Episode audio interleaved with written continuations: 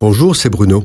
Merci d'écouter ce podcast. N'oubliez pas de vous abonner et d'activer les notifications afin d'être averti chaque semaine des prochaines sorties. La communication entre les hommes est un cadeau de Dieu. Le 21e siècle est marqué par l'hypercommunication. L'homme n'a jamais autant communiqué, réduisant la planète à la taille d'un village. Téléphone, médias, réseaux sociaux, Internet et messagerie. Pour communiquer, nous utilisons des machines qui sont des merveilles technologiques qui nous fascinent et dont la facilité d'utilisation induit quelques dérives. Ainsi, dans certaines structures, on ne communique plus que par mail et même d'un bureau à l'autre, séparés par un couloir. Les managers, pressés et incompétents, pensent que ce mode de fonctionnement peut remplacer durablement le face-à-face -face et la concertation entre humains. Ils se trompent.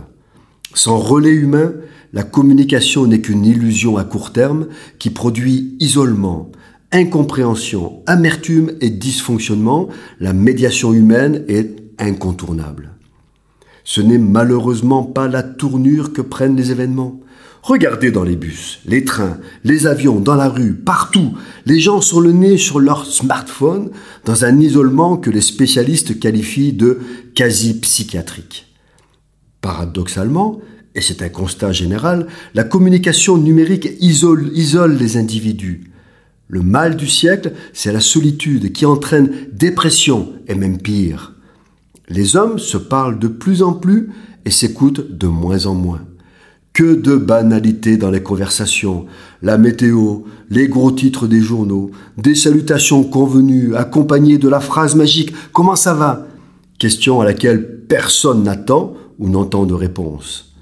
Sur les réseaux sociaux qui touchent des milliards de gens, chacun raconte sa vie à des amis sélectionnés. L'égocentrisme et le voyeurisme sont devenus la norme. À part dans le monde du travail, et encore, souvent les conversations sont des monologues qui ne se rejoignent jamais, chacun parlant de lui-même. Ce ne sont que juxtapositions de discours individuels. Il n'est pas question de jeter à la poubelle ces merveilles technologiques qui favorisent cette situation. Elles rendent de grands services et dans bien des cas, elles sont incontournables. Il ne s'agit pas euh, d'en être dépendant et esclave. Nos obligations professionnelles nous imposent de rester connectés, qu'au moins, dans nos moments de liberté, nous puissions nous libérer des laisses électroniques qui souvent dissimulent ce qui est vraiment important. Un exemple. À l'église, vous utilisez votre smartphone pour lire la Bible, pas de problème.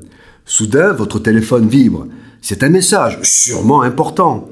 Vous le consultez et peut-être même vous répondez. Qui ne le ferait pas?